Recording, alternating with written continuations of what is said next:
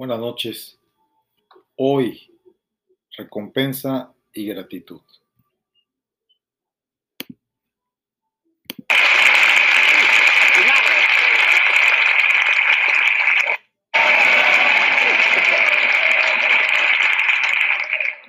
Un catalán, un catalán por las ramblas de las flores. Todo puesto, y cuando dejan cortan, no trincan la porti y volver ciego perdido, hablando. Y hasta así por las ramblas de las flores. No puedo, no puedo. Todos los bares cerrados. Y hasta así no voy al hogar, a la casa, porque me tengo que tomar un pelotazo, pego en un bar cerrado. Y hasta así ya aburrido por las ramblas de las flores. Y paseando por las ramblas de las flores, veo un botón muy chiquitito, un botón sexual, ese pedazo de botón con unos colores que quitaba la cabeza de Artiaz hacia el catalán. ¡Guay! ¡Ole, ole, el botón, se va con el botón debajo de una bombilla, hace así, me lo hace así. Era un diodeno de botón. Coge el botón y hace así, y se lo guarda en el bolsillo. Y dice ciego como estaba, dice, no tengo más remedio que hacerme un traje. Cobarde, pecador,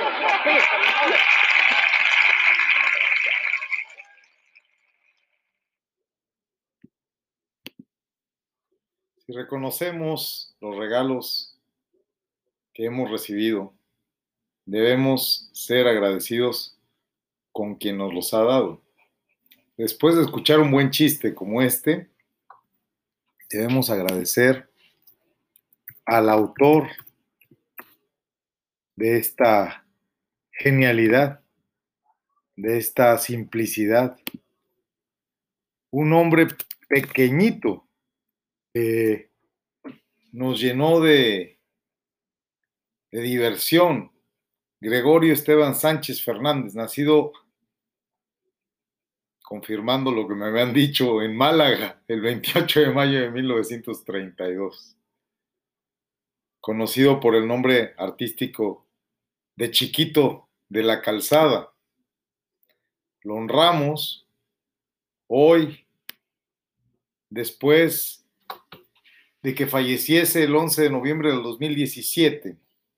Este hombre de nacionalidad española, humorista, actor, cantante, que recibió la medalla de oro al mérito de las bellas artes en 2017 y la medalla de Andalucía en 2018, y que los catalanes se adjudicasen al extremo de decir públicamente, y me lo han dicho más de 10 catalanes, que Chiquito de la Calzada es catalán, porque vivió en Barcelona y es catalán.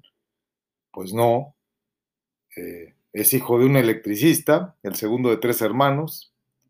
A los ocho años subió por primera vez a un escenario y poco después como miembro de una compañía infantil llamada Capullitos Malagueños, desarrolló las habilidades para el cante flamenco, con el apodo de Chiquito de la Calzada. Chiquito porque empezó a trabajar desde muy chiquito y aparte era muy chiquito de tamaño, de estatura, y de la calzada por la calle donde nació. Se desplazó en numerosas ocasiones a Madrid, en escenarios de renombre como el Teatro Calderón, el Circo Price, el Teatro Latina. Actuó en el extranjero durante muchísimos años, residió efectivamente en Barcelona y también residió dos años en Japón. Es un hombre que a sus, a sus 62 años fue descubierto por un productor de televisión, Tomás Somers, y fue contratado para el programa de televisión Genio y Figura de Antena 3 Televisión. Tomás Somers, ¿le suena? Tomás Somers fue el director de Televisión Nacional Española padre de David Somers, de los hombres G.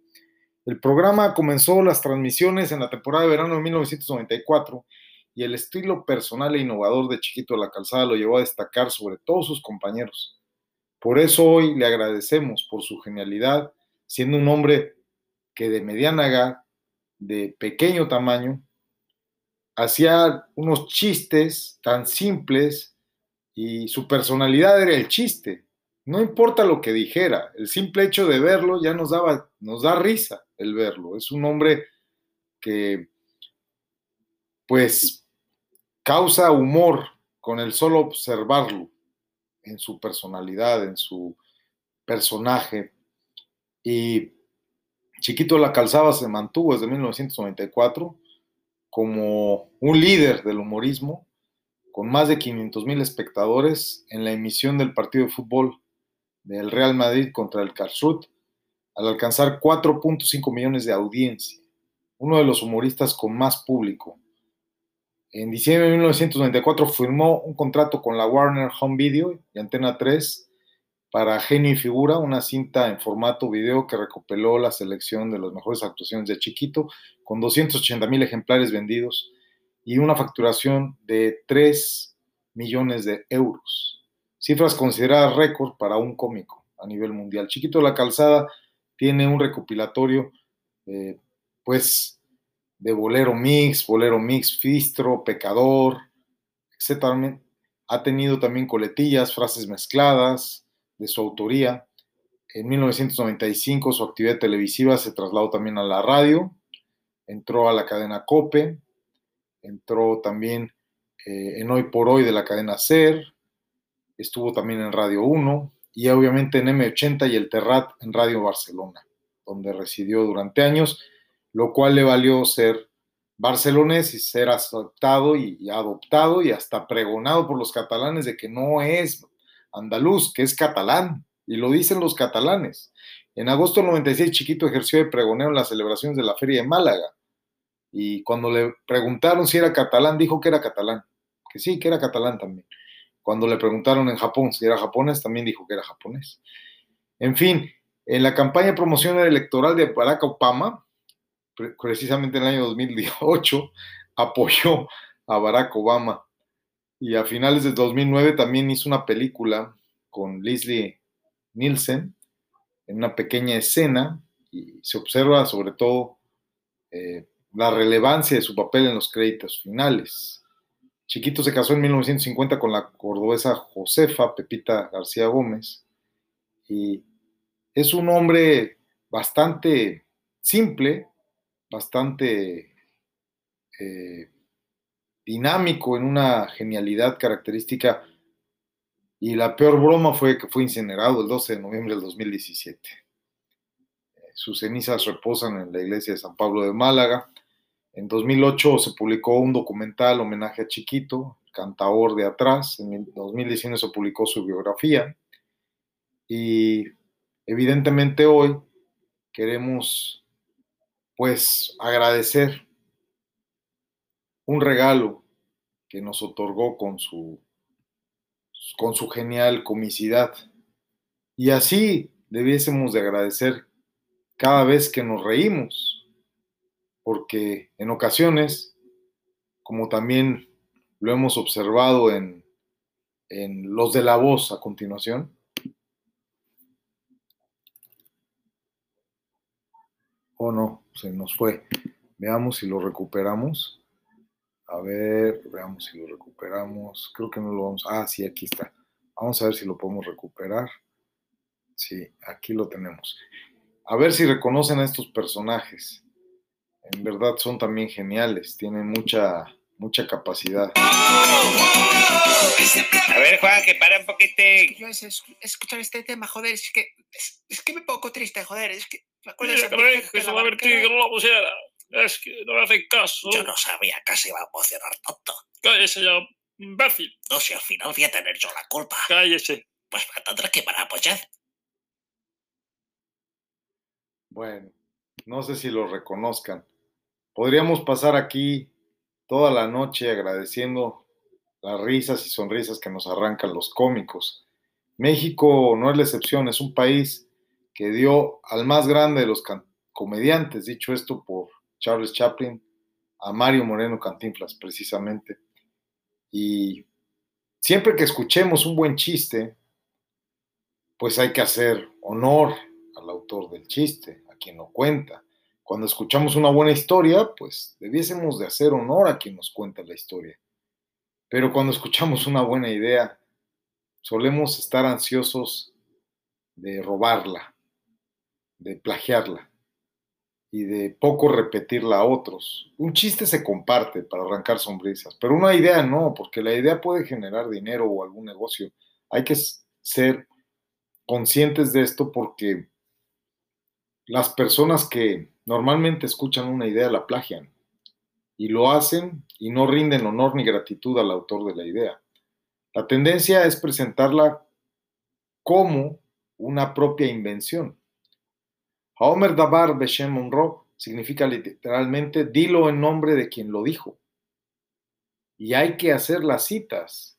¿Cuántas tesis actualmente se han discutido como obras de arte del plagio en las esferas más altas, inclusive de la política, tanto de México como de España, como de Chile, como de Panamá? Y era tan simple citar la fuente o mencionar que estábamos glosando, como aquí lo hemos venido haciendo. Este es un trabajo glosa sobre los 48 caminos del rabino Weinberg y del Chaya Mumbai y sus scripts. Entonces, en otras palabras, no debemos robar el crédito de los demás. La propiedad intelectual es una realidad contundente y es un crimen el robar el fruto del intelecto de una persona, que comúnmente los más fructíferos intelectualmente son los menos fructíferos económicamente. El Talmud del libro clásico de nuestra tradición en cuanto a esto se extiende enormemente para trazar el linaje intelectual de una idea. Y nos dice textualmente, tal y tal dijeron en el nombre de tal y tal, que dijeron en el nombre de tal y tal. Entonces, la próxima vez que estés listo para compartir una jugosa historia, un simpático chiste o broma, no te olvides de mencionar de dónde la sacaste. Y mucho menos cuando logres realizar un magnífico negocio o desarrollar una magnífica empresa y enriquecerte, no olvides de dónde sacaste esta idea para que seas agradecido con el autor intelectual del prodigio de tu empresa. El regalo de la sabiduría es algo que debemos de apreciar de forma adecuada cuando tasemos su valor en forma de un regalo que por lo general no es recíproco en cuanto a la gratitud. Cuando reconocemos regalos espirituales, incluso es muy cierto que esto, aunque debiese ser más valioso que el oro, hay una felicidad implícita que debería de verse con un valor más que el de un diamante. Sin embargo, si alguien espiritualmente te guía o te ilumina, menos gratitud hay que en el orden de los negocios y las ideas. Y el ejercicio hoy día con este tema, recompensa y gratitud, precisamente se enfoca hacia hacer una lista de ideas que regularmente apoyas junto con las fuentes originales de donde las escuchaste. Piensas en personas que te han dado sabiduría para vivir. Recuerda qué personas te dieron la idea de algún negocio y no les fuiste agradecido, no les dices sus albricias. Digo, hasta cuando compras un billete de la lotería y te la sacas, vas, buscas al vendedor y le das un porcentaje del premio. ¿Acaso el amigo que te puso en esa senda, en ese negocio, eh, hizo determinada cosa en contra tuya? ¿Acaso tu hermano te salvó de hacer cosas estúpidas? ¿Acaso un empleador te dio un buen consejo en relación a tu carrera? Entonces reconoce el regalo que recibiste. Reconoce a ese jefe que te orientó, que te guió, ese supervisor, a alguien que te quitó la venda de los ojos. Y esto va a ser fantástico y te hará que tu vida sea diferente, porque entonces la gratitud provocará una recompensa. Más allá del éxito material o del triunfo de la praxis de esta idea en el mundo de los negocios, tenemos que llegar a decirnos a nosotros mismos, estoy consciente de una cosa importante a la cual no le estaba prestando atención. Y esta cosa importante es el puro hecho de hacer que sea suficientemente valioso para que puedas sentir verdadera gratitud. Si no sientes gratitud por el de la voz que te está incubando una empresa y que hace los documentos y los trámites y te saca tu RFC y demás, probablemente es porque o no pagaste o no te cobró o dudas si crees que es un proyecto. Y esa palabra está prohibida, porque en ese sentido no le darás la verdadera gratitud a lo que es una praxis de una idea de negocio en desarrollo, incubándose. Y la fuente precisamente tiene una conexión muy, muy estrecha con el nivel de apreciación que tú consideres. Es como si el gracias fuera el pago por la buena idea. Y el tamaño del gracias es el tamaño de la bondad de esa idea. La idea se devalúa y por lo tanto no fructifica. Si disfrutas pagando la cuenta de los servicios, pues no aborrezcas pagarla. El placer que te va a dar y que le vas a dar a la persona con su retribución sí es un enorme regalo para el que presta los servicios, pero es mucho más enorme el regalo que con su intelecto está brindándote a cambio de unos emolumentos por sus servicios. Y un buen lugar para empezar sería el de tus padres, si todavía cuentas con ellos. Haz una lista de todos los regalos que te han dado tus padres, tanto materiales como éticos, tu sentido de honestidad, la disciplina, el deseo de la verdad, la bondad con las personas. Y si logras apreciar cuán valioso es cada uno de estos regalos que obtuviste de tus padres, entonces podrás averiguar después de esto, escribiendo una carta a tus padres agradeciéndoles por todos estos regalos, si todavía están en vida, hazlo. Yo no pude hacer la carta, pero sí pude sentarme con mi padre antes de que muriese, antes de que decidiese morir, y repasar estos regalos y estas experiencias. Son un poco melodramático, pero es asombrosamente poderoso y liberador. Entiendes el enorme placer que les vas a dar a tus padres, además del placer que tendrás tú mismo al darles a ellos ese placer. Tenemos que valorar la fuente. Cuando reconocemos la fuente, no perdemos, sino ganamos. Actualmente los derechos de autor, cuando se lucra, evidentemente hay que pagar licencias, hay que pagar copyright, pero el rabino Wimberg ha obsequiado los derechos porque sabe que nosotros no estamos lucrando, somos una non-profit y él nos da las cuatro Cs, libera los derechos. El Chaya Mumbai hace el script, lo traduce al español, tu servidor hace la locución. Y porque valoramos su sabiduría y hacemos estas reflexiones sobre la vida en este trabajo tripartita, es que estamos dispuestos a reconocer el gran regalo que hoy prácticamente concluimos. Estamos a tres podcasts de concluir esta magnífica experiencia con más de 53 temas y no podemos negar el regalo que recibimos porque estaríamos degradando el valor y por lo tanto no aplicaríamos seriamente ni una de las enseñanzas y para ti mucho menos tendría a valor alguno.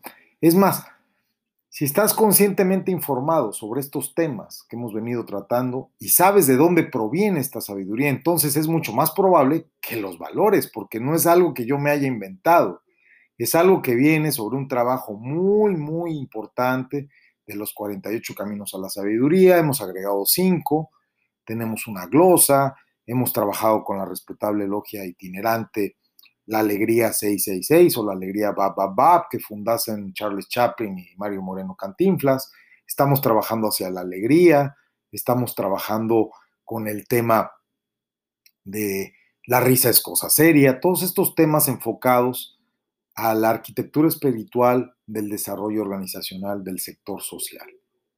Y tenemos que tener la capacidad de guiar a otros agremiados e integrados, a Coman, Comeín, a la Corporación Mexicana de Empresas Integradas y afiliados al Sindicato Nacional de Profesionistas hacia la fuente, para que todos sepan hacer que otra persona esté feliz y que no robemos la felicidad, sino por el contrario, mientras más gente sea feliz, más fácil será para nosotros y para ti el poder ser feliz.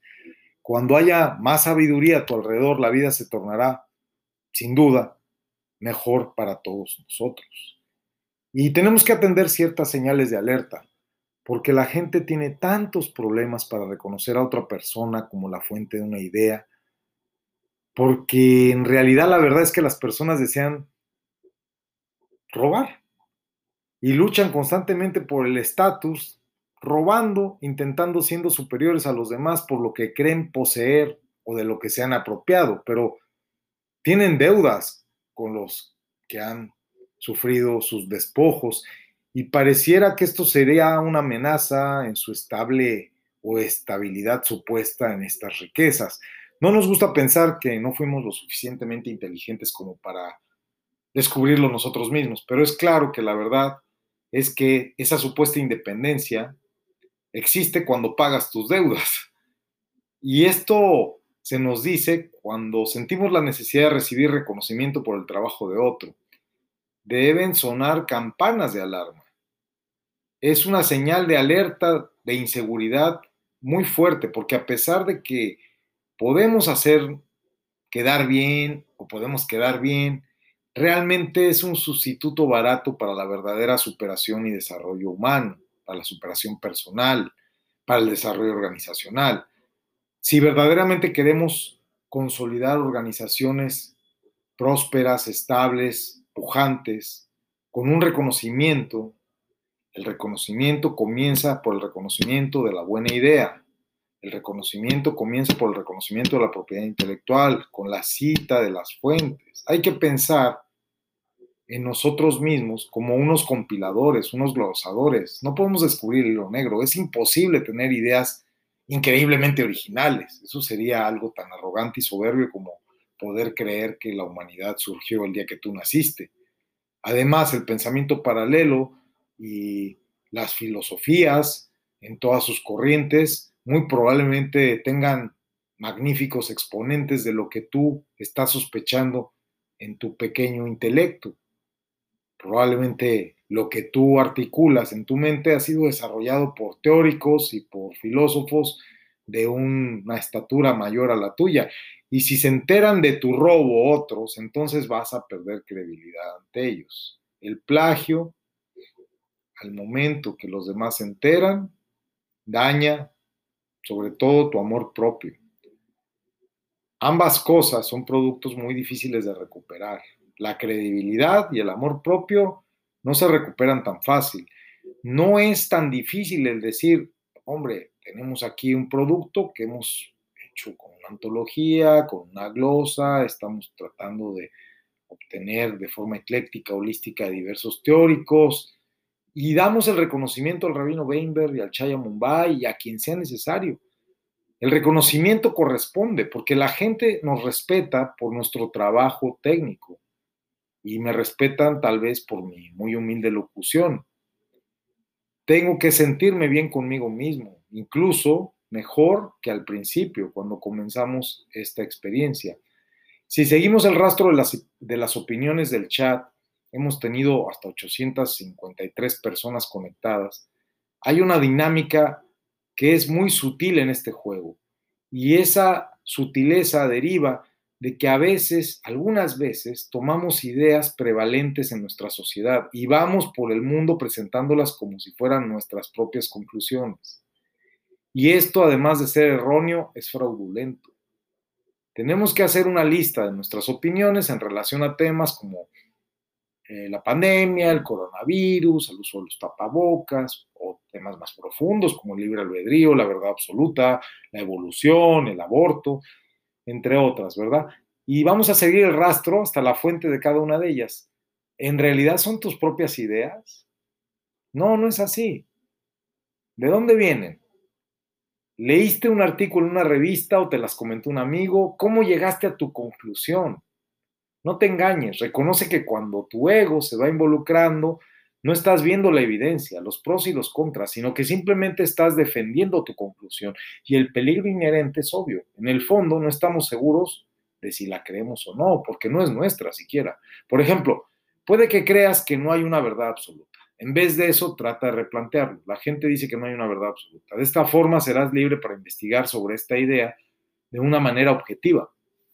Si estás encerrado en una posición, tendrás poco desarrollo intelectual y epistemológico. Solamente estarás repitiendo como un periquito. Ahora, haz la pregunta un poco más profunda. ¿Por qué decidiste en un principio identificarte con esta idea en particular? La próxima vez que escuches una discusión sobre un tema controversial, resístete a la tentación de aceptar una idea solo para sentir que has resuelto los temas difíciles de la vida. Evita sacar una conclusión hasta que no hayas escuchado toda la evidencia, ya que en caso contrario, no estarás haciendo más que pretender y fingir en lugar de vivir realmente. ¿Puedes estar seguro de una conclusión? Sí. Si los 48 caminos a la sabiduría del rabino Wingberg dicen aprende de la dinámica de la claridad y estudia cómo funciona la dimensión del conocimiento, pero los 53 del Tikkun David complementan con cinco rutas más. Tres atajos, dos Tikkun.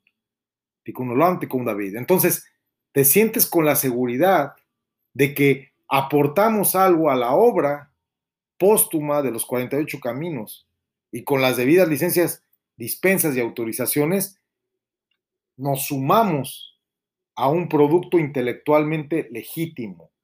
Y esta es la seguridad que sentimos cuando nuestra gratitud hacia nuestro pueblo se ve llena de tesoros que aportó a la sociedad, como el monoteísmo, la justicia para todos, la educación universal, la dignidad individual, el valor de la vida. Todos estos valores centrales del mundo civilizado provienen de la Torah. Antes de que se entregara la Torah, la gente construía sus vidas sobre un concepto subjetivo del bien y el mal, el maniqueísmo presente en cristianos y católicos. Luego, en el monte Sinaí, la historia de la humanidad tuvo un gran cambio. Las personas entendieron que hay una inteligencia superior creadora, la suprema inteligencia creadora, y que ésta tiene expectativas morales respecto a sus criaturas, respecto a su creación. No puedes simplemente vivir como te plazca. Hay una lógica imperante en una inteligencia superior que ha creado todo, y es una autoridad superior a quien tal vez no deba rendir cuentas como pudiésemos conceptualizarlo en nuestra dimensión humana. Probablemente el sistema sea mucho más perfecto y rendirás cuentas dentro de un sistema de karma y dharma, a pesar de que nuestra cultura y nuestra tradición no contiene estos conceptos, sí, el gran rabino Albert Einstein los entendió desde la física cuántica y desde la simple ley de acción-reacción. Nunca han sido todos estos conceptos más que una pequeña fracción de la población mundial. Estas ideas se convirtieron en la base de un mundo civilizado. Por ejemplo, ¿conoces la fuente de la idea? Ama a tu prójimo como a ti mismo. Está en los cinco libros de Moisés. Moshe Rabbeinu, en el Levítico 19, 18, dijo lo propio acerca del amor a los prójimos. Y nuestro pueblo más que una banda de sacerdotes o rabinos tratando de buscar limosnas, es una empresa ilustre de más de 3.500 años de antigüedad. No somos algo que se generó de la noche a la mañana. El mundo utiliza nuestros productos bajo diferentes marcas y lo da por hecho. Considera lo que la humanidad le debe a nuestro pueblo. Si vives con sabiduría en nuestra tradición o tomas de nuestra tradición, debes de saberlo, agradecerlo y tener la recompensa por citar la fuente y darle su reconocimiento en gratitud a la Suprema Inteligencia Creadora. Pero más que nada, dale crédito a la Suprema Inteligencia Creadora, porque es la que nos dio un cerebro para entender y apreciar la sabiduría. Otros maestros o nos iluminan o guías nos conducen, conductores nos desvían, pero el maestro, la maestranza original está en ti, en apego a las instrucciones del instructivo que te dio la Suprema Inteligencia Creadora y en observancia a las leyes de la naturaleza y de su creación perfecta, se nos implantó la intuición necesaria para descubrir todo lo que se requiere para vivir. Nos han llenado de regalos todo el tiempo, comida, aire, ojos, dientes, la vida misma. Elohim nos programó con una antena para la sabiduría. Nada es posible sin Elohim, nada es posible sin Hashem. El problema es que no queremos estar en deuda con la Suprema Inteligencia Creadora y por lo tonto, a veces, por lo tonto y por lo tanto, negamos los regalos. Nos negamos a creer en el amor de la naturaleza y de la Suprema Inteligencia Creadora. Somos como los hijos que no queremos reconocer que les han regalado un nuevo Porsche cero kilómetros sus padres y vamos a decir que es el color equivocado, que tiene una bolladura, que gasta mucha gasolina. Vamos a encontrar algo malo en el regalo porque no queremos reconocer esa deuda. Para podernos conectar con la fuente creadora debemos aprender a apreciar todo lo bueno que ha hecho por nosotros. Continuamos después de la pausa. Nos conectamos entonces apreciando todo lo bueno que Elohim ha diseñado para nosotros en nuestro genoma. Y eso significa dejar al lado la ilusión de que tú eres responsable por tus logros. Todo es parte de un regalo de la inteligencia suprema creadora. Tal como cada pincelada de Picasso tiene su firma en ella, todo en este mundo tiene la firma de la SIC, la Suprema Inteligencia Creadora. Es una empresa de otros niveles y de otras dimensiones y tenemos que aprender a apreciarnos como parte de esa creación. Si hacemos un esfuerzo de apreciar esos regalos que nos ha dado la SIG, la Suprema Inteligencia Creadora, entonces vamos a tener conciencia de la presencia de una entidad tan refinada que todo lo que hagas irá acompañado de su amor y de su guía, como lo es en la naturaleza perfecta y sus criaturas, que viven libremente y sin deudas, sin grandes necesidades, con grandes satisfactores, y sorpréndete cada mañana cuando los escuches cantar a los pajaritos, incluso en los lugares invadidos por las urbes, mucho más allá de cualquier otro placer posible. Ellos van volando y, y piando y buscando comida y sobre todo encontrándola, porque no buscan tanto, viven en una gratitud de apreciación enorme. Todos los seres de la naturaleza son apreciativos y agradecidos. Somos los únicos seres ingratos que atacamos a lo que deberíamos estar unificados. Empieza a reconocer la grandiosa creación y los numerosos regalos que Elohim te ha introducido en tu genoma, en tu inconsciente colectivo. Y esa gratitud es la que te va a dar un camino, el highway, expressway, la vía rápida hacia la sabiduría. Cuando hacemos una lista de cosas que citamos y averiguamos las fuentes y les damos reconocimiento y honramos a los sabios o a los personajes que de su intelecto nos han beneficiado, estamos camino a la sabiduría. Si degradas la fuente de la sabiduría con un plagio o degradas el valor de la sabiduría sin citar que estás glosando, pierdes herramientas que son valiosas y son más valiosas que cualquier auto, equipo de sonido o viaje alrededor del mundo. Reconoce la deuda intelectual. La gratitud quiebra a otros y a ti te enriquece a través del robo. Y en estos minutos restantes de un pequeño extra, no más de cinco, de la segunda parte, será un episodio de 35 minutos a lo mucho, quiero hacer un llamado a mi querido primo, porque debe reconocer la gratitud de las ideas que lo han conducido a la riqueza. Sé que lo hace y lo hace en un todo y se pone en el lugar del otro que le dio las ideas. Si hubiera sido tu idea, ¿no te gustaría recibir un reconocimiento por ella? Te pregunto. Y es claro que sí. Ahora, sobre el autor, ahora que hemos culminado con el Camino 50 de 50. El rabino Noach Weinberg fue el fundador y director de Aish HaTorah Internacional. Durante 50 años sus programas educacionales atrajeron a cientos de miles a una herencia que nos fue dada sin ser incluidos en un testamento. Es autor de Cinco Pasos para Crecimiento Personal, es autor de Noach, La Fuerza de la Unión, de Bereshit, Comer en el Jardín, Besot Jabraja, El Liderazgo de Moisés, Hasanú, Recordar la Torah para estudiarla, Escoge la Vida, la dinámica de nuestra relación con Hashem, cómo crear realmente y crecer realmente durante Elul, en guerra durante Elul, la clave de tus rezos sean respondidos, distinguiendo tu derecha de tu izquierda, Kiruf, el bien más grande que existe, deseando el temor al cielo, etc. Es una persona que, igual que el rabino Greensberg, quien me lo presentó en Panamá, tiene un nivel de humildad y de gratitud con quien estudiamos sus documentos que nos cede los derechos para que podamos intentar hacer lo propio y obtener una fuente de ingresos. Muchas gracias por permitirlo. Muchas gracias por darnos la oportunidad de continuar en una saga de,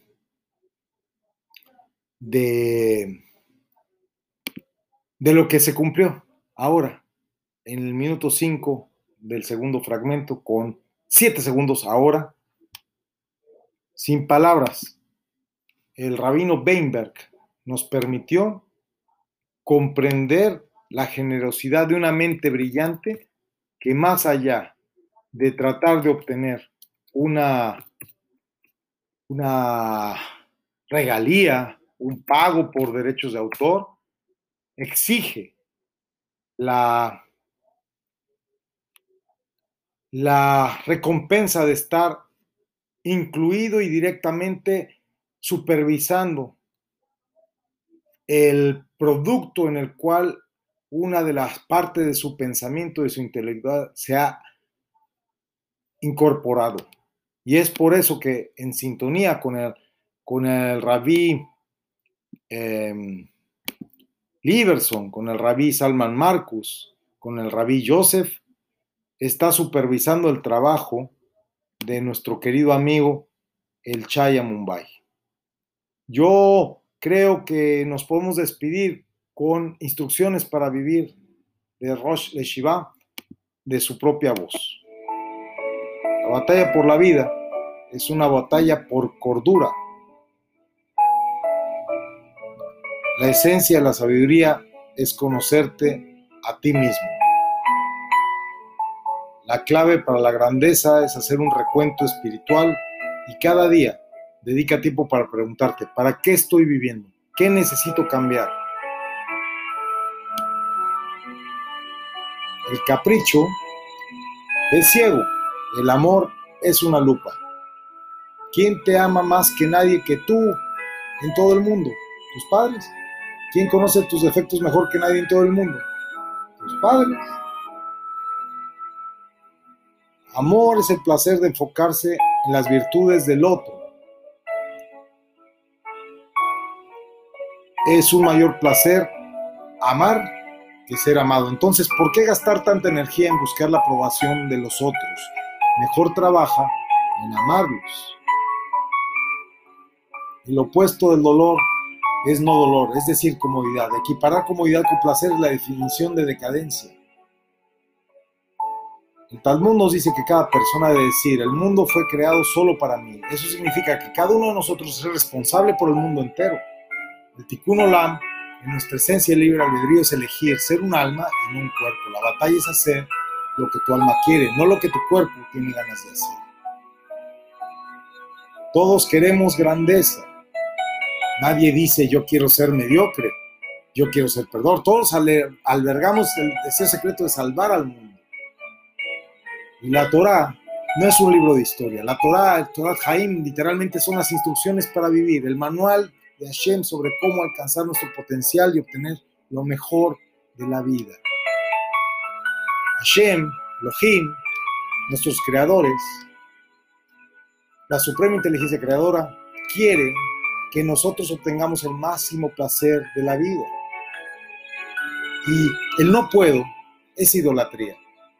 Si te ayudan, podemos cambiar el mundo. Y si nos ayudan, si nos ayudan, no podemos hacer nada. Felicidad es escoger que tienes placer de lo que tienes. El estado natural de cada ser humano es alegría. Aprendemos cómo hacernos miserables y sin embargo, cuando la gente dice, ya crecerás, cuando eres un niño, lo que realmente quieren decir es, te, harás, te darás por vencido como yo lo hice cuando crecerás. Las seis misbot constantes son metas de nuestra tradición y nos definen como lingotes de oro que nuestra tradición no es todo o nada. Cada misma es una mina de oro en sí. Cada esfuerzo es un éxito. La palabra proyecto está prohibida porque incluso si no ves resultados, es porque estás ciego y no ves los accidentes y te envían mensajes en los accidentes y fracasos. Hay un maestro muy articulado. Y ese eres tú, porque si no sabes por lo que estás dispuesto a morir, en realidad no sabes por lo que estás dispuesto a vivir y no has empezado a vivir. Vale la pena morir por algo que vale la pena vivir. Y tal vez en estos tiempos vale la pena morir y vivir por defender la libertad. Entonces de seguro vale la pena disfrutarlo. Muchas gracias por acompañarme en esta aventura de Superior Superiors School arroba iberoamericaespro.org. De verdad, les agradezco muchísimo, con mucho cariño, el haberme acompañado. Ha sido algo, pues, exquisitamente delicioso. Mañana cumplo años. Mañana es Lag Baomer. En una hora con cuatro minutos tendré 47 años. Este ejercicio fue mi regalo de cumpleaños. Nací un día 18 de Iyar.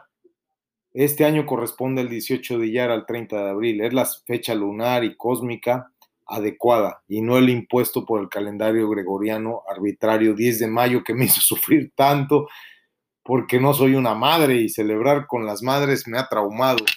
Por tanto, me ha venido genialmente el cambiar mi fecha a la fecha real del calendario hebreo del 18 de Iyar. Y curiosamente, el 18 de Iyar falleció Rabbi Shimon, autor del Zohar, y un mismo 18 de Iyar nací yo. Qué honor. Gracias por todas sus generosas aportaciones, por sus donativos, sus comentarios y sobre todo por su paciencia. Y hasta pronto.